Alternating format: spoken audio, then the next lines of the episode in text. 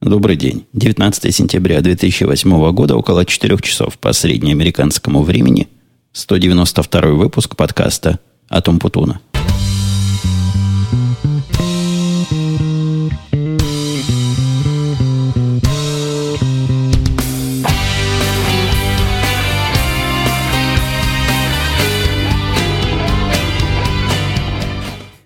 Думаю, людей, знакомых с окружающей экономической обстановкой, и не возникнет вопроса, от чего же подкаст вышел относительно не вовремя, с небольшой задержкой. И если, если вы за этими финансовыми рынками следите, то, наверное, в купе с тем, чем я занимаюсь, вам ответ самоочевиден. Все эти последние события, все эти банкротства, они, к сожалению, для меня приводят к увеличению объемов всякой биржевой активности, а объем биржевой активности – это как раз то, что тестирует наши системы на надежность и проверяет, насколько мы в свое время хороший запас мощности заложили. По сравнению с моей прошлой рассказкой, когда был, по-моему, в апреле месяце сильный всплеск, так вот этот всплеск почти в два раза больше того, но по результатам прошлого, прошлых проблем мы сделали выводы во многих частях. И сегодняшний, скорее вчерашний всплеск, вчера был самый большой день активный из наблюдаемой мной истории – то есть, я думаю, самый активный день вообще на Нью-Йоркской фондовой бирже за всю ее историю. Если не наверняка, то с очень большой степенью вероятности. К сожалению, вот эта поговорка, которую многие считают э, русской, может, она в самом деле русская, но описывающая русского мужика, русского человека, пока гром грянет, мужик не перекрестится, у нас очень и очень хорошо приложилась к окружающей обстановке. Вокруг меня очень многие оказались не готовы к этому – в пожарном порядке мы начинаем тушить возникший огонь там и тут. Хотя под этим соусом я пытаюсь все-таки свои старые идеи, как это все правильно переархитектировать, все это хозяйство, которое мои данные используют, и как это правильно все переписать. Я эти мысли не могу прямо заставить этих ребят сделать, потому что, ну, не мои они. Они такие соседи. Эти соседи, которые, с которыми мы вместе работаем и вместе даем результат, и они плохо готовы к будущему – вот к этому миллиону, который был вчера сделок, они вроде более-менее уже адаптировались, но если завтра будет полтора миллиона, то у них все абсолютно упадет. Я говорю не о миллионах, а о миллиардах. Как-то я оговорился, потому что цифра миллиарды сделок как-то мне в голову плохо укладывается. За прошедшие три или четыре месяца, когда проблема стала ребром о том, что не готовы мы, собственно, к таким данным, к такому объему данных анализировать, развитие у нас пошло, к сожалению, экстенсивным путем – то есть понакупали компьютеров, позаменяли старые компьютеры, и в результате, вот в результате этого как раз и выдержали наплыв. Но опять же, экстенсивный путь мы понимаем не совсем наш путь. И переписав программу, как мы и с этими мужиками обсуждали, и девчонками, вполне можно было бы обойтись и без обновления железок.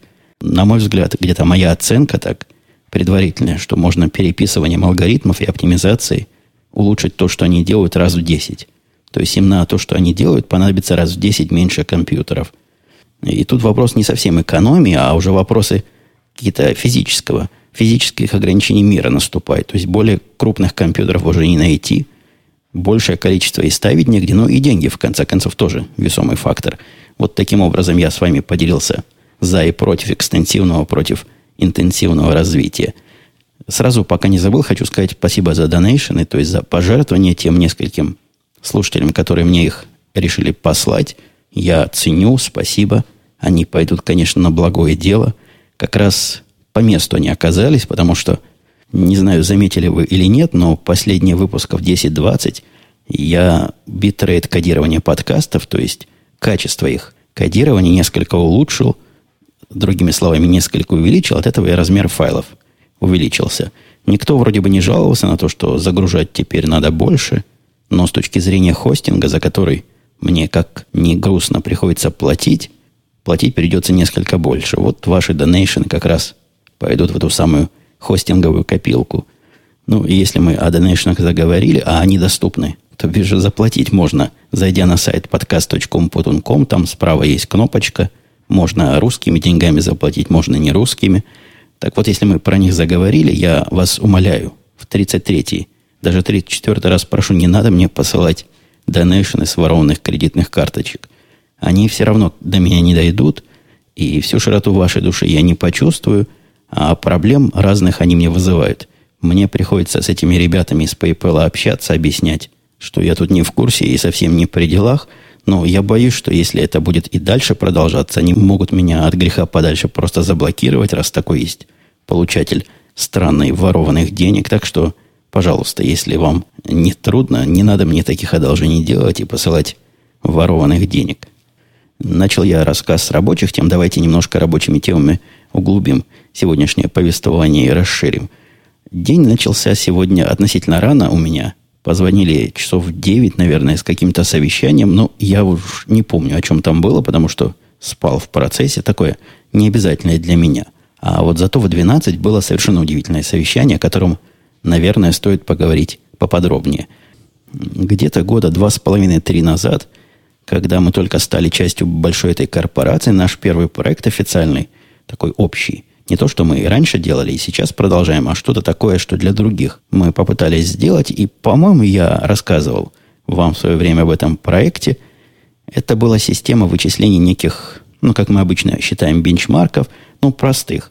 Другими словами, математически говоря, и не углубляясь в детали, вы представляете себе, что такое среднеарифметическое. Но если взять, например, цену на, на бумагу какую-нибудь майкрософтовскую и посчитать среднеарифметическую цену за какой-то промежуток времени, то получится какая-то циферка. Циферка – это всего лишь средняя цена и мало чего говорит, потому что не учитывает количество бумаг, которые были проданы или куплены по этой цене. Посему тут используется средневзвешенное арифметическое, то есть взвешенное по объему, по волюму, то, что здесь называется. И так такой показатель называется VWAP, Volume Weighted Average Price. Вот то же самое, что я вам по-русски рассказал. Очевидно, никаких особых сложностей в вычислении этого самого вивапа нет и быть не может. Ну, формула простая, как, как дверь, как мычание. Э, есть там некоторые усложнения, но не алгоритма, а фильтрации входных данных.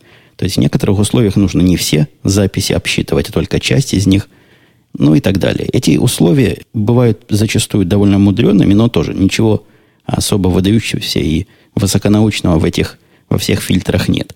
Проект этот мы сделали, я сделал, это я писал в свое время, месяца, наверное, за полтора, за два, ну, в параллели с другими проектами, и, и после этого месяцев, наверное, шесть мы ждали, пока придут железки, пока придут все разрешения, пока нас вставят в большую систему. Это был мой первый опыт знакомства, как все эти корпорации, как весь этот бюрократический процесс работает медленно.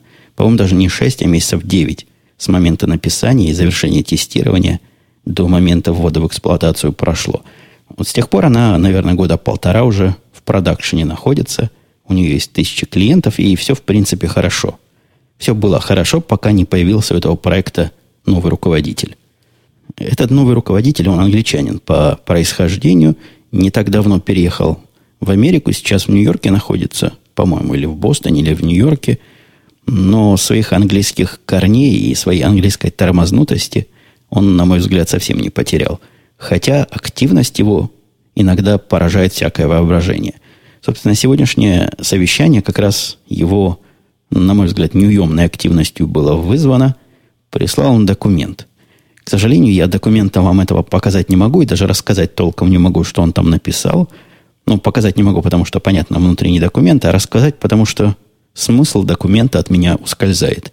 Вот сейчас он у меня открыт на экране – три страницы написаны мелким почерком, там фонд 10 или 12, он, видимо, специально его уменьшал, чтобы больше информации влезло.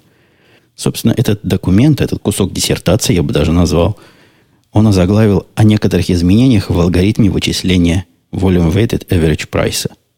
Ну, меня сразу вызвал удивление этот документ, собственно, что ж там менять? Там и так все понятно, просто, и как это можно считать по-другому. С удовольствием полез почитать, ну, с любопытством, не с удовольствием, и увидел там вот такой рассказ на трех страницах. Вначале шло краткое описание на всю первую страницу, где рассказывалось о том, как эта система используется в поле. Он вводил новые термины. Человек, принимающий решения, человек, получающий данные, человек, передающий. Он там ввел кучу новых персонажей. Дал им всем аббревиатуры, и потом с использованием этих аббревиатур попытался рассказать, какие бывают use cases, то есть каким образом эту систему используют. На протяжении этих трех страниц он рассказывал, в каких режимах эту систему могут использовать. То есть один человек получил, посмотрел, позвал подчиненного, подчиненный это посмотрел, что-то там нажал, с этими циферками пошел к исполнителю, исполнитель отписал начальнику.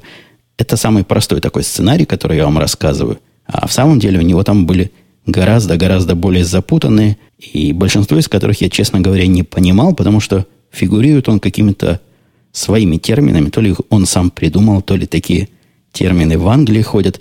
Но самое главное, куда коней запрягать, во всем этом документе не было. То есть, как менять алгоритм, вот тот простой, который я вам описал в трех словах, и зачем его, главное, менять, тоже не было абсолютно понятно. Единственный выход в таком случае – это собрать совещание по мотивам всего шедевра бюрократического творчества и спросить автора, а, собственно, чего ты хотел сказать. Автор не смог объяснить. Вот он просто нам не смог объяснить, что он хочет сделать. К счастью, у него есть заместитель, помощник по управлению проектами, и он в двух словах нам объяснил изменения в алгоритме, которые, ну, совершенно смехотворно. В одном месте надо не учитывать время, а в одном месте надо время учитывать. С точки зрения программирования или проектирования, ну, с точки зрения материала и кода, это примерно минуты три работы и, наверное, две или три строчки, вставленных в нужное место. И вот для того, чтобы эти две-три строчки нас попросить сделать, он написал вот этот чудовищный и страннейший документ. Я не понимаю, то ли это какая-то такая новая мода, так обосновывать свои просьбы для того, чтобы они более весомыми казались, но за кучей слов спрятать смысл, похоронить просто смысл, у этого английского товарища получилось просто замечательно. Оставаясь в колее своих рабочих тем – я объявил начало нового сезона у себя в Твиттере, который twitter.com slash нового сезона приема на работу. Начал я принимать пока одного, а дальше видно будет, сколько нам разрешат принять постоянных работников. И, конечно, связался со своими любимыми работоискателями, рекрутерами, те, которые большинство моих орлов нашли. Вы помните, у нас есть внутренние рекрутеры, которые поставляют всякое малоквалифицированное человеческое сырье, такой человеческий товар, и при этом еще стараются заставить взять его, вводя в эту игру какие-то третьи силы в виде каких-то начальников, которые пытаются убедить меня, что кандидат хорош. Короче говоря, с этими рекрутерами каши не сваришь, поэтому я работаю с внешними. Внешние, как вы помните, тоже любят подавить, ну, такая у них рекрутерская работа, но, в принципе, можно с ними и кашу, и, и что угодно остальное сварить, и вызвал я этих рекрутеров к себе. Не то чтобы вызвал, я им позвонил. Они по началу сезона всегда любят прийти к клиенту и поговорить по душам. Ну, такая, такая у них специфика. И, видимо, такие правила прописаны в какой-то главной рекрутерской книжке. Пришла ко мне та тетка, с которой я когда-то давным-давно общался, но никогда она для меня никого не искала. Вот та, которая для меня искала, уже не здесь. Она в Нью-Йорк пошла на повышение после того, как нашла мне двух работников быстро – у них это большое достижение. И я так понял, считается. А теперь, насколько мне рассказали, уже в Вашингтоне какой-то каким-то отделением управляет. Привела ко мне вот эта начальница, эта тетка, с которой я общался года три назад последний раз, нового рекрутера, которого ко мне прикрепили, который должен со мной работать. Странный мальчик такой, он действительно мальчик. Он по возрасту, наверное, не старше моего сына, а на вид ему вообще лет 14-15. Не, ну, конечно, ему больше, чем 15, но очень моложаво выглядящий и странные манеры разговора. Все, что ему говоришь, он переспрашивает. Но переспрашивает это не совсем точный термин, он повторяет. Я ему говорю какую-то фразу, он эту фразу вслух повторяет и после этого на нее отвечает, не дожидаясь моего подтверждения.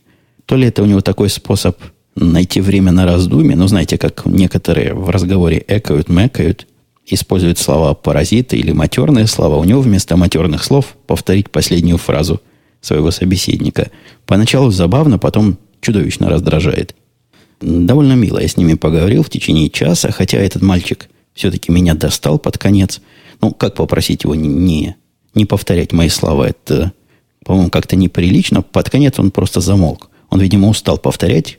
Ему приходилось два раза больше говорить из-за того, что он и меня озвучивал в процессе.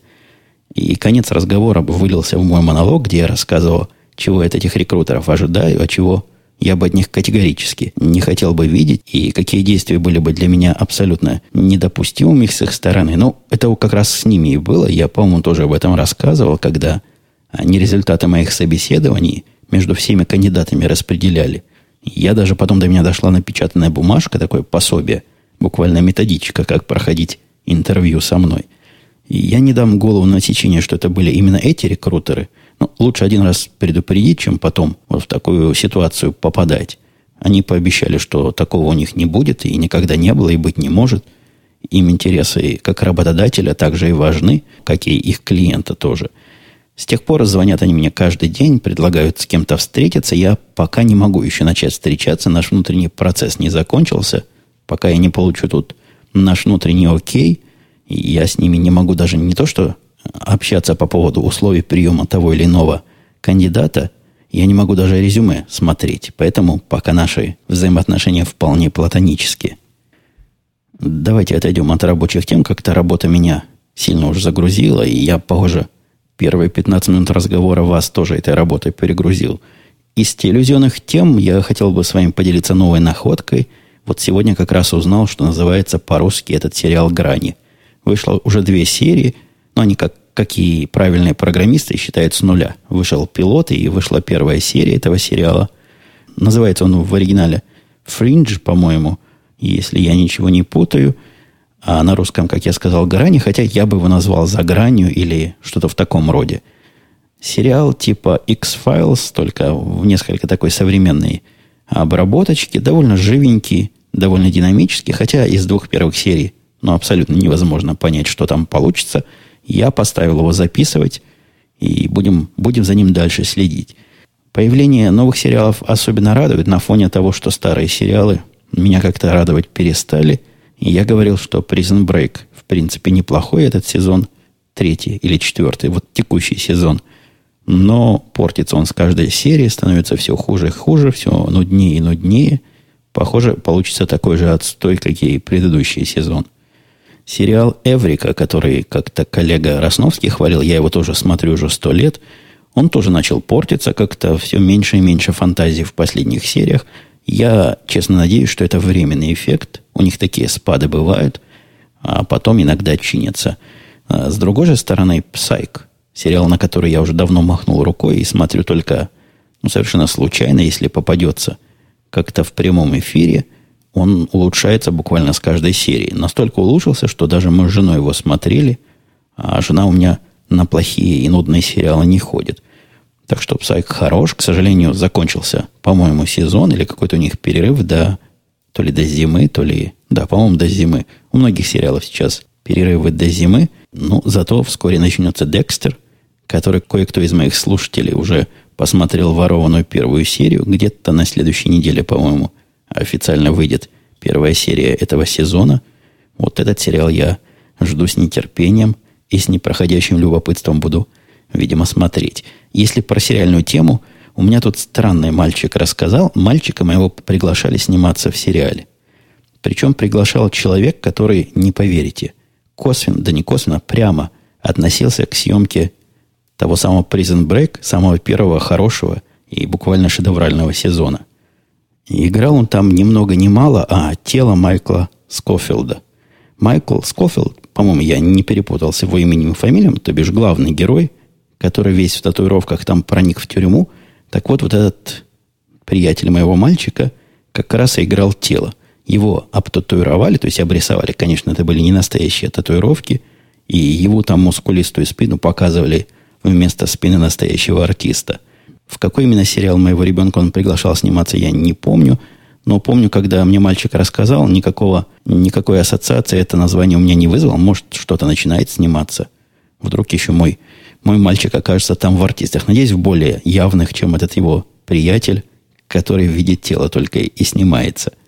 Слушатель PK2 Roll еще к прошлому подкасту, по-моему, нет, к этому подкасту, говорит, ничего не увидел у вас в анонсах про Rain Flood. Вчера мельком по CNN что-то сообщали про то, что затопило почти весь Иллинойс дождями. Ну, действительно, странноватая такая немножко история с этим наводнением и затоплением дождями. Никакого особого стихийного бедствия у нас не было. У нас шел два дня дождь, может, три дня. И не то, что сильный дождь, не такие дожди, как идут в Израиле в сезон дождей, а обычный дождь. Не дождик, но дождь, не ливень. В результате этого дождя речка вышла из берегов нашей деревни – а в соседних, говорят, городках там еще хуже. Она вышла из берегов довольно далеко от нас, вроде бы никакого особого вреда на первилю не нанесла, насколько я знаю, но в подвалах вода понабиралась. Тут подвалы оснащены системой выбрасывания воды при помощи автоматически включающихся насосов. Но, говорят, у многих людей подвалы там позатапливало, дай бог, потому что насосы по мощности против двухдневного дождя никак не тянут. Интересно, а против какого дождя их рассчитывали? Я, я так, собственно, говорю об этом немножко опосредованно, потому что нас, ну, чуть-чуть воды там было, то есть только сколько обычно бывает. У меня компьютеры, которые там в подвале стоят, они на специальных ножках как раз на случай затопления. Никакого бедствия, никакого, ничего особенного в сущности и не произошло. Так что слухи про затопление у нас конкретно в Напервиле сильно преувеличены. А вот что я хотел вам рассказать уже не первую неделю, и как-то все из головы выпадало. Это замечательная реклама, которую я видел своими глазами. Мне это не рассказали, я сам это видел по телевизору. В процессе смотрения какого-то сериала я, видимо, не успел нажать кнопочку быстрой перемотки своего DVR и попал на сообщение. Я не знаю, видели ли вы такие рекламы. Бывает иногда совсем дешево сделанные рекламы. Обычно они какие-то спортивные тренажеры, какие-то эспандеры продают – какие-то ножи, ну что-то такое, что раньше стоило 99 долларов, они теперь вам за 19,99 таких 10 штук пришлют. Если вы позвоните им в течение ближайших трех минут или там пяти минут. Ну, вот такие незамысловатые рекламы, которые, по-моему, все разумные люди перекручивают, и я не знаю ни одного, кто что-нибудь бы купил. Так вот, в этот раз реклама продавала, ну, абсолютно удивительный продукт, товар, который я даже не знал, что продается – у них была такая посылка. Вначале они сказали, что самая главная причина смертности среди населения, особенно мужского, это сердечно-сосудистые заболевания. Далее они привели статистику, что только в 7% случаев, я не знаю, какие случаи они имеют в виду, скорая помощь успевает приезжать и спасти больного. А вот если бы действия предприняли сразу необходимые, если бы домашние, как надо, полечили, как надо бы спасли, то больной, видимо, дожил бы до приезда скорой. Догадайтесь двух раз, что они попытались продать, чего они рекламируют. Самые догадливые из вас, может быть, и представили своей бурной фантазии, что речь идет о дефибрилляторе, о приборе, который дает электрический разряд на, на вас и его таким образом заводит сердце. Такой дефибриллятор, утверждают авторы этой рекламы, надо иметь в каждом доме, и к нему там, утверждают же, есть простая очень инструкция, вот так и пользоваться, так его прицепить, раз-два, и все, и спасете своих родных и близких. Мне этот товар кажется крайне странным, и мне видится, что следующим продуктом, который эти ребята будут продавать, это будет набор хирургических ножей в случае, если вас аппендицит прихватил. Не дожидайтесь приезда врача, раз-два вырежете себе, чего надо своим близким, и таким образом спасете всех окружающих от перитонита. Немножко двигаясь в сторону менее глобальных и, с другой стороны, более локальных обновлений – я, наконец, испытал GPS, как в айфоне работает. Отвозил я своего мальчика под дождем, под этим проливным, к его герлфренде. Ну, действительно, дождь был такой, что пешком не дойти туда, а как-то она обычно за ним приезжает, не смогла приехать. Ну, ладно, разок отвезти несложно, заодно посмотрел, где они живут, в каком районе. Нормальный такой район, неплохой дом – но самое удивительное, что, хотя этот район и близко от нас, я там не был никогда, не это удивительное. Удивительное, что когда я ехал обратно, я заблудился. Заблудился абсолютно совершенно и бесповоротно. То есть еду по каким-то улочкам, никаких больших дорог не вижу, никаких знакомых улиц вокруг нет. А происходит все это за полчаса до записи подкаста «Радио Ти», подкаста, который мы с коллегами записываем по субботам. Это было как раз в субботу, как вы могли бы догадаться – Короче говоря, достал я свой iPhone, который доставать-то нечего, он у меня всегда в машине, а GPS в машине не было как раз. iPhone то есть был, GPS не было, и от этого простое действие попробовать, как же работает GPS в iPhone. Работает GPS в iPhone совершенно отрицательно, то есть отвратительно работает. Как GPS он не годится вообще ни для чего. По нему доехать никуда нельзя. По нему максимум можно сориентироваться, понять, в какую сторону ты едешь, на север или на юг, и какие улицы вокруг тебя. Никакого дорогой указаний, никакого, никакой навигации там и близко нет. И абсолютно, абсолютно неюзабельная программа с картами для того, чтобы ездить по ней. И я попытался ехать, и мне приходилось несколько раз останавливаться Ну, во-первых, чтобы увидеть, что там, куда я еду, в какую сторону этот шарик двигается, чтобы сориентироваться. Короче говоря, полнейшая аналогия компаса. Вот такой хай-технический компас с некой привязкой к местности, но вовсе не система навигации. И немножко продолжая айфоновские темы, в прошлый раз я рассказывал о том, что пристрастился по вечерам читать на айфоне и рекламировал вам программку Bookshelf. Мне несколько человек и в Твиттере, и вот слушатель, слушатель Бендер, но не Остапа Родригес, посоветовал читалку книг Станза. Бесплатный метод залив книг на телефон такой же, как у Bookshelf, Гульков пока не замечал.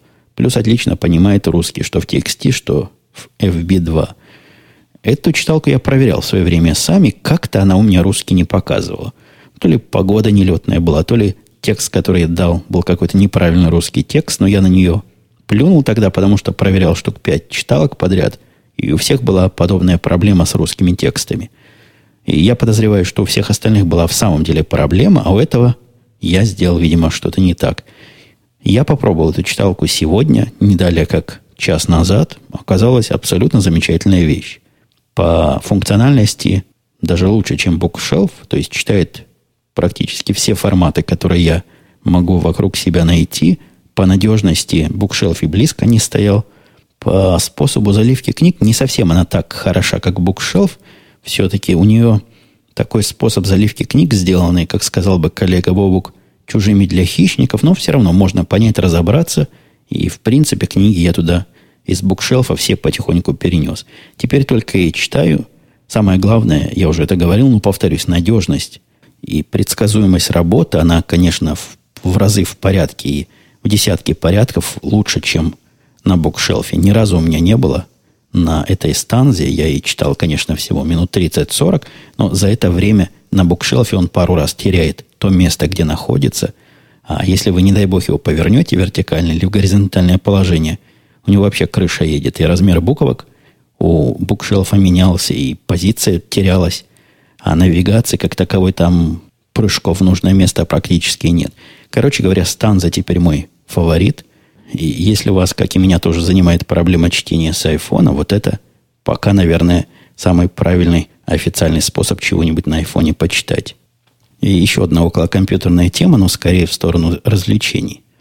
Я тут два, нет, три дня назад стал счастливым, теоретически скорее счастливым обладателем игры, которая называется «Спор». Э, коллега Росновский, у которого, о котором я уже сегодня упоминал, как-то ее сильно хвалил с одной стороны, с другой стороны, вокруг меня тоже есть несколько людей, которым я доверяю в этом смысле, тоже говорили, надо попробовать, посмотри, может понравится, а уже не говорят, и дочке понравится точно. Короче говоря, пошел я на этот сайт, увидел, что программа для всего, то есть и для Mac, и для Windows заплатил 49, по-моему, долларов она стоит, и 6 долларов за сервис загрузки. То есть, если вы ее потеряли, копию, вы можете ее в течение года загрузить. Странная дополнительная цена, все остальные такой сервис предоставляет прямо из коробки. Ну, эти немножко нажились. Э, сделано это EA, так фирма называется, Electronic Art, по-моему, не как у людей. У людей как сделано? Вам программа нужна, вы ее загружаете, потом покупаете какой-то код, и все в порядке. Здесь же нет. Здесь пока вы не заплатили, пока платеж не прошел, загружать вы программу не можете никак. После того, как мой платеж прошел, они мне прислали ссылочку, куда зайти. Очень неочевидно. Ну, ребята эти, конечно, игры делать умеют. Наверняка делать умеют, но с веб-сайтами у них какая-то явная проблема – по этой ссылке заходишь в сайт, где можешь посмотреть сообщения, которые тебе прислали. Сообщений не было, но там надо, обладая определенным умом и изворотливостью, найти место, где можно эту ссылочку найти. Я каждый раз это место забываю, настолько оно неочевидное. И тому, кто вот это все проектировал и писал, надо руки отрывать и спички туда вставлять. Но если вам кажется, что злоключения завершились на том, что я нашел место, где же оплаченный товар загрузить, вы ошибаетесь, приключения только начались. Туда ткнувший, оно мне предложило загрузить программу двумя способами. Там есть два варианта. У вас есть менеджер загрузок от EA, и у вас нет менеджера загрузок. У меня менеджера загрузок нет, я туда и кликнул. Она говорит, ага, дружище, нету менеджера, сейчас поставим. И предложила мне выкачать exe файл. Exe-файл – это такая программа, которая запускается на Windows. Я же напомню, что я покупаю версию, которую я считаю совместимую и с Windows, и с Mac. Да и в форумах читал, что у них одна и та же версия. На одном и том же диске идут две. Два дистрибутива и для Mac, и для Windows, а предлагает мне загрузить какой-то виндовсовский exe-файл. Конечно, можно его поставить было в виртуальной машине и там загрузить, но согласитесь, это не дело. Это даже как-то странно. Посему я, как человек цивилизованный, пошел им, написал письмо в саппорт. Там есть тоже не, не просто найти формочку, как им написать вопрос. Пообещали за 24 часа ответить. Вопрос я задал простой и вполне ожидаемый. Рассказал так и так, вот мой ордер, я заказал версию, а загрузить ее могу только почему-то в Windows. Не окажется ли там версия только виндовсовская, если я вдруг по ошибке купил виндовсовскую версию, хотя все ссылки говорили, что она для двух платформ, пожалуйста, верните мне деньги, ну или расскажите, как мне эту версию загрузить. Пообещали в 24 часа ответ. Пришел ответ чуть позже, но пришел. Ответ такой пришел, что лучше бы и позже, и раньше не приходил бы. Такое впечатление, что у них там система без человека эти ответы пишет, а просто какой-то паттерн пытается наложить на вопрос и найти ответ из базы данных.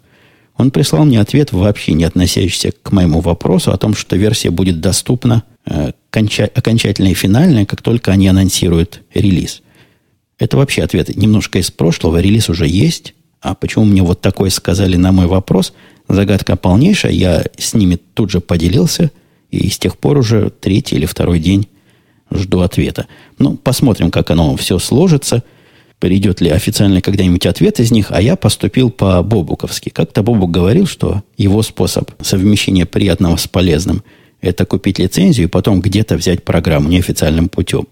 Я не стал ходить уж такими окольными путями. Я у тех знакомых, которые мне рекомендовали игру, взял диск, установил с их диска, но ввел свой код, который мне мне прислали эти ребята из EA, то есть у меня на двух компьютерах теперь оно стоит. Его официально можно ставить сейчас до пяти компьютеров, но тем не менее ответ хотелось бы официально получить. То есть что это такое вообще? Куда мои деньги и как они думают? И если вы меня спросите впечатление от игры, то пока особых впечатлений нет. И я сильно не ожидал, что буду большим фанатом эволюционных игр, и, и не стал. Мне они кажутся скучноватыми с точки зрения стратегии, слабоватыми – но вот с точки зрения дать жене и дочке поиграть, по-моему, самое оно. Жена моя с удовольствием наблюдала, когда я показывал, как эти штучки ходят, плавают сначала, потом ходят. Похоже, заинтересовалась не на шутку и будут с дочкой на пару эту эволюцию совершать. Слушатель Айрон. Хотя в сущности не один он, там было много людей. Вопрос мой в прошлый раз, чем же диджеи занимаются, вызвал живой отклик в ваших сердцах. Вот слушатель дал довольно краткий и насыщенная информация ответ. Он написал, что сведение музыки, как вы и сказали, подразумевает выравнивание скорости. Поэтому пульты зачастую имеют счетчики BPM с обоих аудиоисточников, потому как переход с композиции на композицию осуществляется, когда оба трека совпадают по ударам, и в таком случае не получается никакого диссонанса одной композиции другой. Поэтому переход естественный. Плюс умение выбирать места для сведения, разные мелкие хитрости с частотами – kill ы для придания большего live впечатления. Что такое kill ы, не знаю. Ну, видимо, Айрон в курсе. Ну и, конечно, грамотный подбор треков, которые диджей будет сводить. Вот, в общем, и вся профессия, не считая того, пишет Айрон, что зачастую диджей начинает писать свою музыку, но это уже выходит за границы первоначального понятия диджей. Вот такая специальность. Там у меня в комментариях, если пойдете на podcast.com, есть и более развернутые версии, чем занимаются и как занимаются диджеи, даже ссылками на их аппаратуру. Посмотрите, там любопытно, если вас, как и меня, этот вопрос интересовал и интересует. И всем, кто донес до меня эту любопытную и новую для меня область знаний, большое спасибо. Я наконец-то понял, чем занимаются диджеи. Гегемон пишет, послушал, спасибо. А ваша жена против пишет, что он, если вы налобный фонарик будете одевать и с ним читать. Налобный фонарик, это, это я уже от себя говорю, это как у шахтера. Буду в нем, по-моему, не очень удобно в налобном фонарике лежать, а перед тем, как засыпать его, надо снимать. Они разные бывают, пишет Гегемон, и направленные, и с одним светодиодом. Ну, вообще, с фонариками у меня проблема. У них светодиоды очень быстро сжирают батарейку, там на 3-4 часа хватает, а батареек на них не то, что не напасешься, но просто всегда в нужный момент в хозяйстве этой мелкой батарейки нет. Хотел спросить дальше, пишет Гегемон, про программу .Mac. в него может интегрироваться любая программа, или он просто файлики синхронизирует, ему все равно, что это. Э, и тут есть два варианта. Хотя в сущности они сводятся к одному ответу, эти два варианта. Программа должна быть специально написана для того, чтобы ее можно было .Mac синхронизировать. В одном, не вдаваясь сильно в подробности, одним способом, если программа использует хранилище ключей и паролей и через него пытается все синхронизировать, то это будет как бы автоматически работать. И с другой же стороны, программа может использовать специальный интерфейс для того, чтобы сама себя лично синхронизируемой. Короче говоря, те из авторов программы, которые хотят и добавляют синхронизацию, у них она вполне и вполне работает. Слушатель Олег BP, который, как и Айрон, был не зарегистрирован, я вот почему говорю про регистрацию, тоже пока не забыл, я открыл в последнее время обратно. То есть я то закрываю, то открываю. На этот раз я открыл регистр... не регистрацию, а анонимные комментарии у себя на сайте, но рассматриваю это как явление временное. Пока спамеры и тролли не очень мучают, то есть не мучают вообще, она открыта.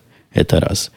А начать мочить они могут в любой момент, поэтому я очень рекомендую вам, дорогие слушатели, которые пишут мне комментарии, зарегистрироваться, если вам это не очень трудно.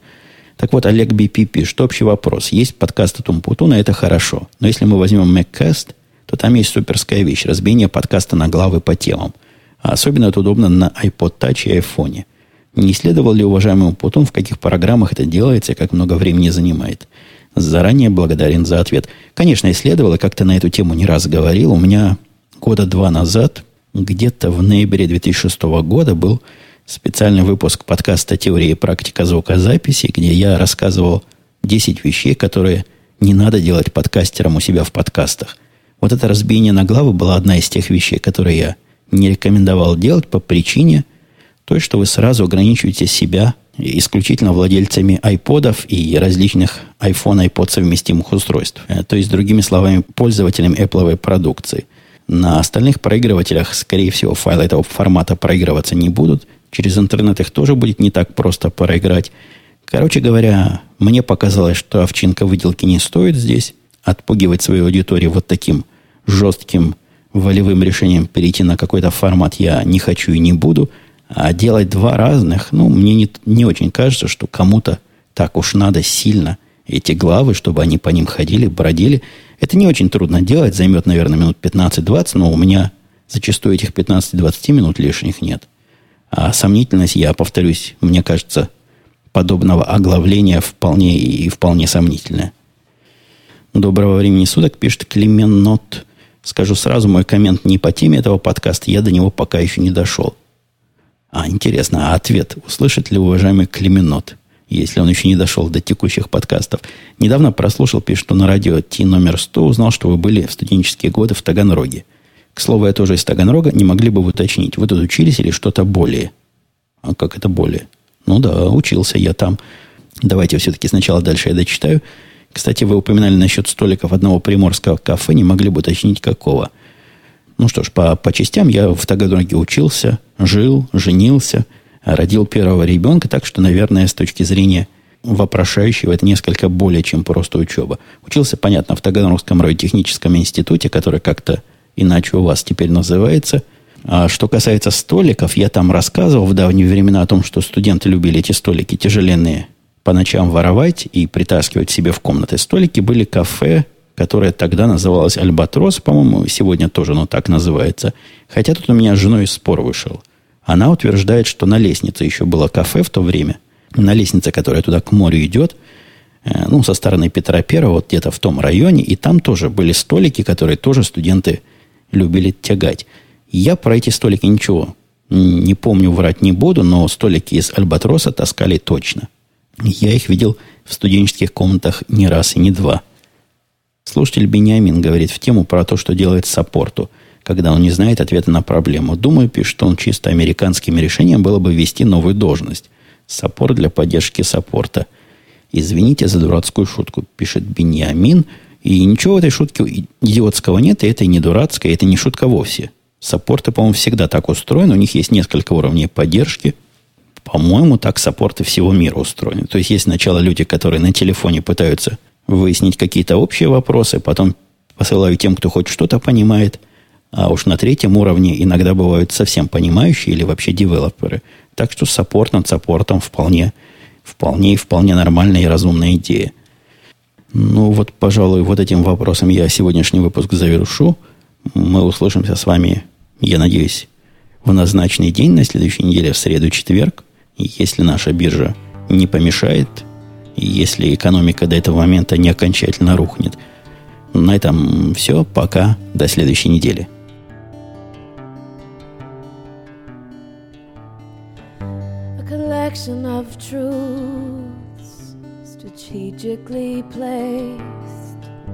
a heart of mysteries, and some fears faced, a raging battle under calm and serene.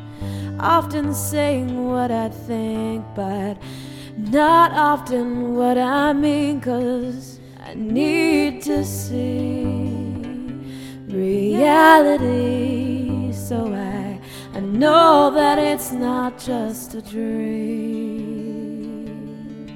And I lay my cards out for anyone, but I, I still never what I seem.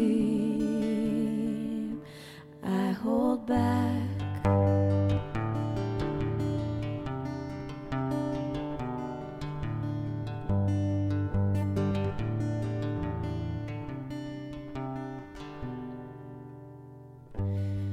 Take hold of dares as though you're almost done.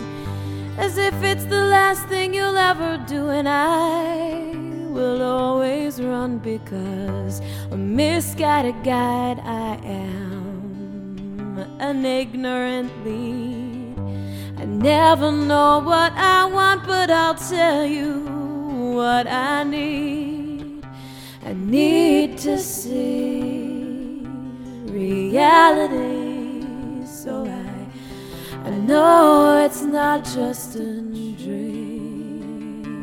Oh, hold my cards out to everyone, but I, I still am never what I see. And I see you smile, and it makes me nervous. And while I laugh, the truth is, I don't know how to do this. I have no idea what's okay, no matter who you are. But you'll never get to know because I'll never get that far. Cause I need to see reality. So I I know not just a dream. Oh, I lay my cards out for anyone, but I, I'll never be what I seem. Oh, I need to see reality, so I, I know it's not just a room, I lay my cards out. I lay my cards out for you, but I'll never be what I seem. I hold back. I